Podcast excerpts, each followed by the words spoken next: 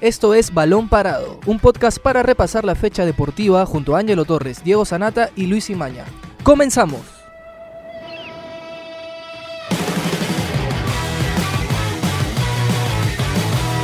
Hola, ¿qué tal? Muy buenas tardes. Bienvenidos a un nuevo programa de Balón Parado. Empezamos ya esta nueva edición del programa.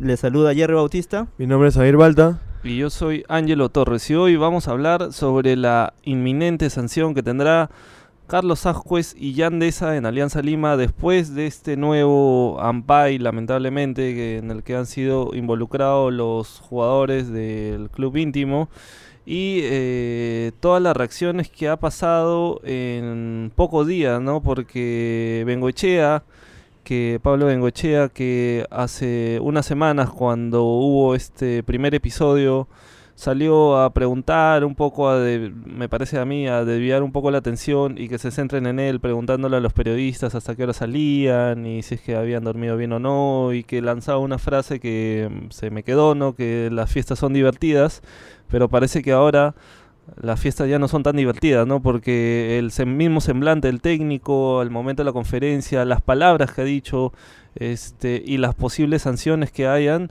eh, dicen que el tema es mucho más grave de lo que se pensaba, ¿no? Hay, yo creo que Alianza apostó por algunos jugadores que han tenido algún historial, por así decirlo, de indisciplinas o de problemas y sabían lo que se jugaban pensando en que esta era una gran oportunidad para ellos y ahora están en una situación complicada, ¿no? Así que chicos, ¿qué tal? ¿Cómo están? ¿Y qué es lo que se qué es lo que se está manejando hasta ahora como, como sanción a, a, estos jugadores, ¿no? Parece que lo primero y lo definitivo es que no viajan a Ayacucho para jugar este, este domingo, ¿no? ¿Qué tal, Ángelo? Sí, bueno, la confianza nuevamente se ve vulnerada eh, en el caso de Pablo Benguechea, que que los defendió, digámoslo así, en el primer tema extradeportivo que tuvieron tanto Yandesa como Carlos Ascuez, pero volvieron a cometer la misma falta, volvieron a ser encontrados en una situación en la que tal vez no deberían estar, si bien es su tiempo libre. Eh, como deportista deberían cuidar un poco más ciertos aspectos en su vida personal, que para que eso tampoco se vea, o para que eso no afecte en su desempeño deportivo y ahora se especula muchas posibilidades de las sanciones que podría tener. En primera instancia, las dos fechas siguientes que se le avecinan a Alianza Lima, los jugadores no serían considerados. Habrá que ver cuál es la postura de la directiva y del comando técnico de Alianza Lima, si finalmente los deja fuera del equipo o si es que también deciden incluirlos en el equipo de reserva, que me parece también sería una decisión acertada, alejarlos del, del equipo principal para el que fueron contratados, ¿no? No, y es lamentable lo que, lo que sucede con Deza y qué tal Ángelo, qué tal Jerry. Pues este empezaron antes de la temporada que, que, comience, también tuvieron este percance, pero bueno, entendamos de que en ese momento lo hicieron con porque venían de vacaciones, ¿no? O, pero mucha gente también salió a hablar de que justo a vísperas de la pretemporada o, dentro de la pretemporada y un día libre estén planteando este tema y ahora como que se derrama el vaso, ¿no? El agua del, vaso, ¿no? O sea, dentro ya de una de, la competencia, quizás en su día libre, pero yo creo que acá hay muy poca este, muestra de profesionalismo, ¿no? De ambos jugadores. No, no, no decir de que este, machacarse tanto en este sentido, ¿no? Pero yo creo que si tú quieres, digamos, rendir y yo hablo más por el tema deportivo, ¿no? Y rendir en este, en este, en esta competencia, y además aunque está sacando más de competir internacionalmente, por Libertadores precisamente, y que estos jugadores salgan con este tipo de temas, bueno, al entrenador, obvio que ya, como, como me señalabas, Ángelo, en la conferencia se le vio un poco, a comparación de la, de la cuando sucedió la primera vez, este, se le vio un poco más, un poco más tajante, ¿no? Y aún él señala de que hay, hay actitudes que van teniendo los futbolistas que eso mismo les permite salirse del equipo, ¿no? Y entonces veremos qué sucede, ¿no? Por lo pronto, como me señalabas, Jerry, que, que serían este relegados a la reserva y también habría una sanción económica, ¿no? Sí, al parecer va a haber una falta con, falta solamente la confirmación, pero es, eh, va a haber va, va, a haber una sanción económica, según lo que yo tengo entendido, va a haber una sanción deportiva que podría ser que lo manden a reserva, pero que sí, eh, lo que es inminente es que no van a jugar por lo menos con el primer equipo los próximos dos partidos, ¿no? O sea, yo creo que este ya es un segundo llamado de atención que si no lo entiendes, este, es porque tú mismo te, tú mismo te estás este, empujando a la salida, ¿no? Y es lo que el mismo el Bengochea mismo dijo. Bengochea dijo, ¿no? O sea, acá no, no sacamos a nadie, sino ellos se sacan solos, ¿no? Así que creo que esa es la, frase más este creo que la más contundente de, de Bengochea en su conferencia, donde también señalaba que no es lindo convivir con esas noticias que que perturban el ambiente, ¿no? Porque obviamente se empieza a hablar más de estos temas que de fútbol, ¿no? Entonces me empieza a hacer eh, la conversación se empieza a desviar sobre lo que en realidad se debería hablar, ¿no? Sobre la propuesta de juego de Bengoechea, sobre los resultados que están teniendo y se empieza a hablar sobre un tema disciplinario que definitivamente igual sigue siendo importante, ¿no? Eh, lo que señalaba Bengochea es con respecto a tomar decisiones que podamos eh, tener, primero van a ser de puertas para adentro y que no se va a manifestar de manera pública, ¿no? Que ellos tienen jugadores que tienen mucha ganas de que Alianza tenga una gran temporada, ¿no? Pero que no es bonito convivir con estas noticias que perturban el ambiente. Nosotros lo que decimos siempre es que nunca sacamos a nadie, cada uno se saca solo con las actitudes que tiene, no hay que darle más trascendencia. Así que con eso y como sobre todo le decía, yo creo que el lenguaje, los gestos que tenía este Bengochea eran bastante claros, ¿no? Era de, estaba molesto, no podía ocultar que estaba molesto y, y también que porque finalmente es un tema de confianza, ¿no? Porque Bengochea está confiando en ellos y ellos no están respondiendo a esa confianza, ¿no? ¿Y hasta qué punto, eh, justo la, la vez anterior en la que conversábamos del tema, eh, decíamos si es que Yandesa y Carlos Ascuez se han habituado a este tipo de acciones fuera de las canchas, pero que al final, cuando les toca jugar, responden porque lo han hecho en las primeras fechas? Eh, bueno, en la última Carlos Ascuez no, no fue tan destacado y Yandesa fue suplente. Pero han, han respondido, incluso Yandesa después de ese primer ampay anotó un gol en un partido de práctica. y pidió ¿no? perdón. Exacto. Y decimos nosotros que si los hinchas, tal vez por el gol, se olvidan de lo que hicieron en el pasado, pero esto también deja y deja una mancha eh, en el club. Eh, más que todo para el manejo, más que todo para, para Pablo Bengochea, que tal como lo mencionas, eh, los, los respaldó en la primera ocasión. eh, los respaldó también confiando en ellos para traerlos al club sabiendo su- sus antecedentes recientes pero ellos de nuevo vuelven a caer y no sé si es que puedan cambiar porque se hablaba mucho de que seguramente ya cambiaron, seguramente ya cambiaron y ahora nada. El el- empezó la temporada, ya han faltado dos veces al respeto, digamos, a las normas que se estipulan en Alianza Lima y ahora habrá que ver si es que regresan o no al primer equipo porque también se viene la Libertadores y justo después del partido municipal viene la Copa Libertadores, el debut contra Nacional. Entonces, si Pablo Bengochea, por las acciones de Pablo Bengochea, vamos a ver cuál es la magnitud de, de las decisiones que tomó como castigo. Porque si lo vemos dejándolo fuera a los dos jugadores, tanto del torneo local como de la Libertadores, sabremos que, que no, no le gustó mucho lo que hicieron. Obviamente eso no, no ha pasado. Y que no está dispuesto a que esto suceda una vez más, ¿no? Acá, acá también este, yo lo que le quería decir era que aparte de Bengoechea, los que están muy molestos son los directivos, ¿no? Sobre todo por, por a ver, el Fondo Blanqueazul, esta es la primera temporada que arranca de- desde el inicio y tienen obviamente una idea de imponer un, un este tienen un, cuaderno de normas éticas, este, incluso los, los contratos de algunos jugadores tienen cláusulas de temas disciplinarios y no les gusta que la imagen, sobre todo el club, se esté exponiendo de esa manera porque quieras o no, igual se está hablando de cualquier cosa menos de fútbol, ¿no? Se está hablando de salida, de disciplina, de temas que no tienen que ver con, con que tienen que son un tema paralelo, ¿no? Pero sí, nuevamente volvemos porque creo que ya hemos tocado el tema de lo importante que es el descanso, ¿no? O sea, descansar yo creo que es este, sobre todo para jugadores de fútbol que tienen, que viven de su cuerpo, que este, que entrenan, tienen un entrenamiento especial. el descanso va a ser muy importante, ¿no? Muy, muy importante. Y este y Samir eh, también creo que Ruggeri daba unos comentarios sobre, justo sobre el tema de los problemas, este, ¿no? Este, en el programa 90 minutos de, de Fox, este, justo el Oscar Ruggeri, campeón del mundo, ¿no? Con Argentina, explicaba un poco este tema de, de lo, de lo, bueno, valga la redundancia, temas extradeportivos, ¿no? Justo ocurrió un caso con, con este, los hermanos Romero en San Lorenzo y, y, y hay problemas en interna del club y Ruggeri salió a hablar en base a eso y, y dio a entender, explicó la importancia de lo que es concentrar, ¿no?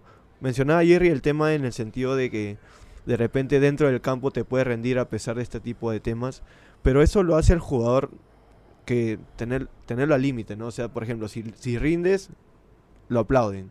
Pero si no rindes en la temporada y quedas eliminado rápidamente en la Libertadores, tu desempeño es bajísimo y haces esto, se va a ir peor todavía de lo que se está yendo la gente, bueno, los hinchas en contra de lo ahorita de, lo que es de esa Ascuez, ¿no? Y, justo Ruggeri esta anécdota contaba de que hay, le mencionaban, ¿no? El caso de, por ejemplo, Maradona, ¿no? Si Maradona es- ha sido un futbolista, bueno, leyenda del fútbol argentino y, y ha tenido este tipo de, de casos, pero Ruggeri no, no, no entró en comparaciones porque destacó lo, el tema de los futbolistas que tienen un nivel o una, un don con el- Superlativo, ¿no? superlativo y Maradona no era el caso, ¿no?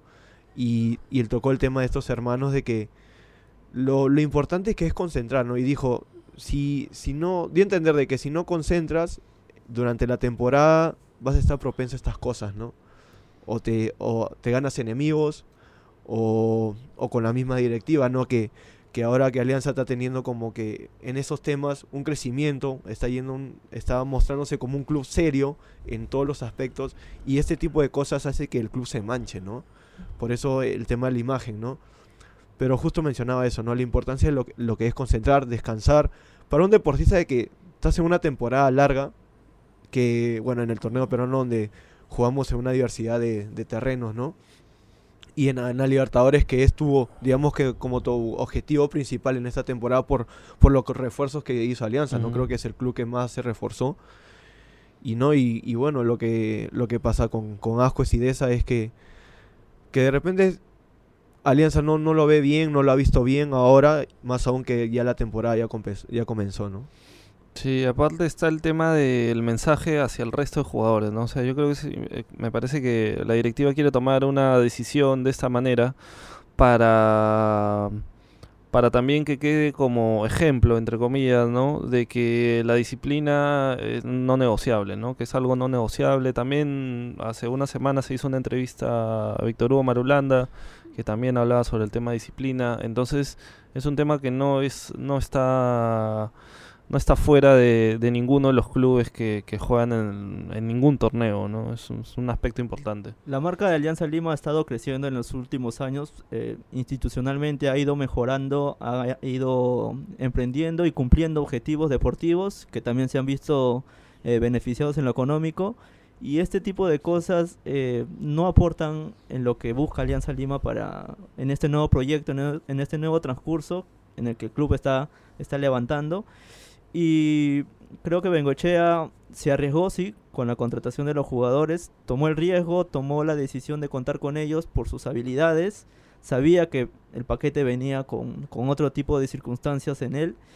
Y ahora si es que siguen en este en estos temas lejos de las canchas, habrá que ver si es que Alianza los mantiene todavía en su fila porque digamos volvemos a mencionar a Kevin Quevedo el año pasado, que cuántas veces eh, se habló de que estaba en problemas dentro del plantel, que no caía bien sus actitudes en el comando técnico, en especial a Pablo Bengochea, y el mismo Pablo Bengochea salió a decir que él era directamente el que se ponía las trabas.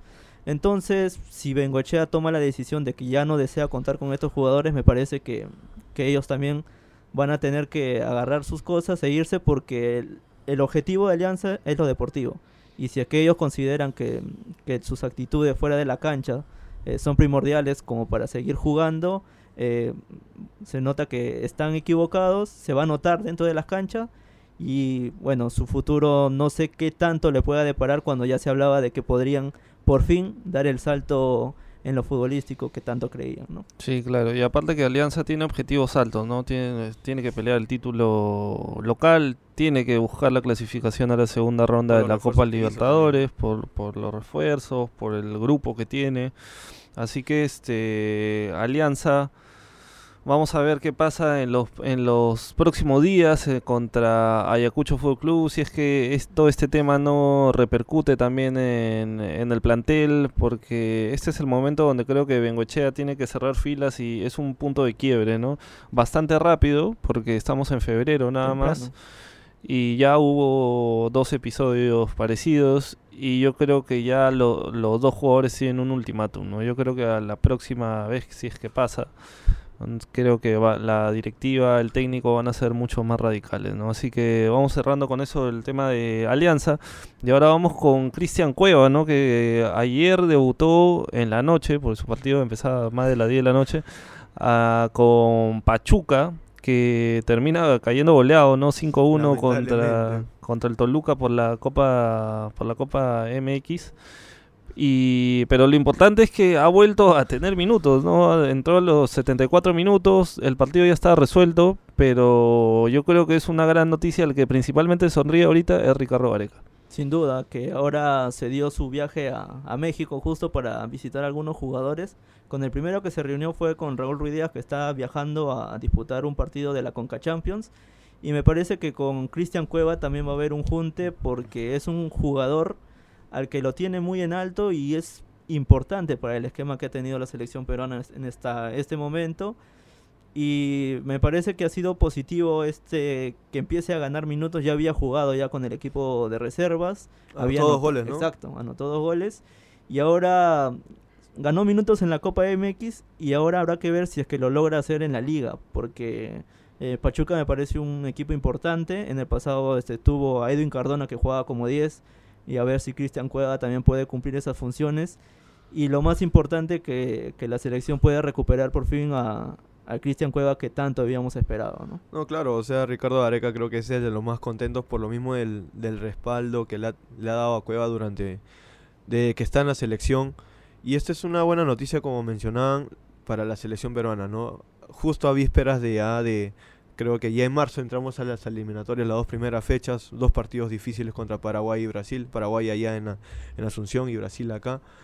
Y, y recuperar a Cueva, que es como que una pieza fundamental en el 11 de Gareca, es una buena noticia para, no solo para la selección, sino creo que para todos los hinchas. Y espero que, creo que me sumaría al- a la opinión popular quizás de que si Cueva tiene esta continuidad y se preocupa en, el, en lo deportivo, yo creo que va a ser un- una pieza muy clave para, para esta selección que, que tiene como objetivo llegar a, a Qatar, ¿no?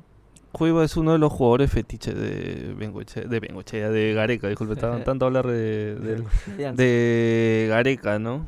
Así que es ha sido importante desde el primer momento, ¿no? Porque en la Copa América del 2015, la primera que tenía, el primer torneo que tenía Gareca, cuando mucha gente pedía que convoquen a Benavente, termina siendo Cueva. Cueva, que termina siendo titular, anota en el debut contra Brasil, Y creo que no este, venía tiene bien, una- ¿no? y tenía Problemas problemas, con aparte Alianza. con Alianza, un tema con un árbitro que empezó a reclamarle y lo, lo sancionaron me parece como tres, cuatro fechas. Entonces respaldó y Gareca lo ha respaldado en muchísimos momentos, ¿no? Así que es muy probable que ahora, sobre todo con continuidad, con las eliminatorias que arrancan en un mes y un poco más, definitivamente yo creo que va a estar en la lista este Cueva, ¿no? Lo que dice Gareca es que siempre confía en el jugador peruano, ¿no? Y creo que Cristian Cueva es uno de los ejemplos en los jugadores en los que más ha depositado toda su confianza, en los que más ha hecho crecer en la selección peruana, aunque el jugador tal vez no lo ha hecho convincentemente a nivel de clubes.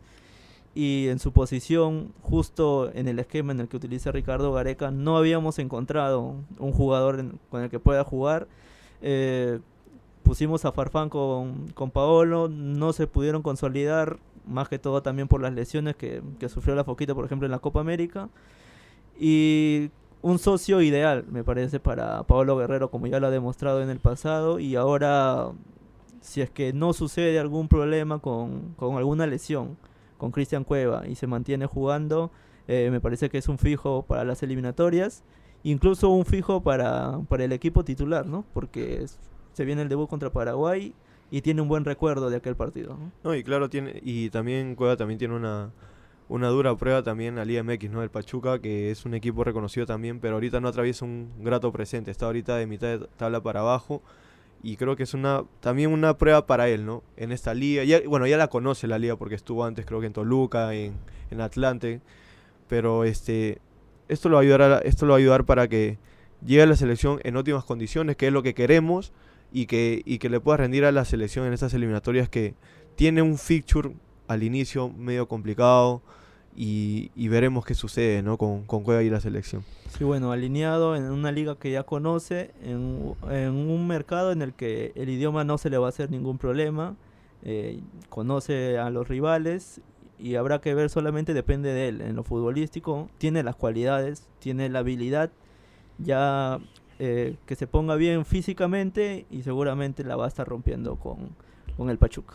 Así es, así que ahora cerramos el tema de Cristian Cueva para hablar sobre esta, este jugador emocionante que creo que cualquiera lo quiere tener en su equipo, ¿no? Ayer se jugaba el, la- el partido de ida de octavo de la Champions, Regresó la Champions. donde la Champions, donde este donde el Atlético de Madrid da la sorpresa, le gana 1-0 al campeón vigente, ¿no? Al Liverpool, pero Hay un dato, eh, haciendo un paréntesis, hay un Sí. dato del Liverpool que después de mucho tiempo no hizo ni un disparo al arco, no Sí. sé precisamente hace cuánto. del 2018, y no pateó al arco directamente, ¿no? Sí. Tuvo desviados y uno este, fueron bloqueados, ¿no? Claro, y el otro Varios fue este siete, siete, siete tiros eran cinco desviados y dos bloqueados. Y aparte, el único tiro que, o sea, porque hubo un gol, pero que fue anulado, pues, ¿no? Entonces ese no, no se contabilizaba, ¿no? Así que es, ha sido un buen partido, bien planteado por, por el, Cholo cholismo- Simeone. cholismo en su máxima expresión, ¿no? Sí, sí, porque la verdad es que, además, en las estadísticas se notaba, ¿no? O sea, el Atlético tuvo 230 pases, creo, y el, el 700, Liverpool más tuvo más de, 700. más de 500. ¿no? O sea, 25% de posición de balón del Atlético de Madrid. Claro, o sea, no necesitas tener la pelota para ganar, ¿no? Pero este creo que igual el que se lleva todas las luces ha sido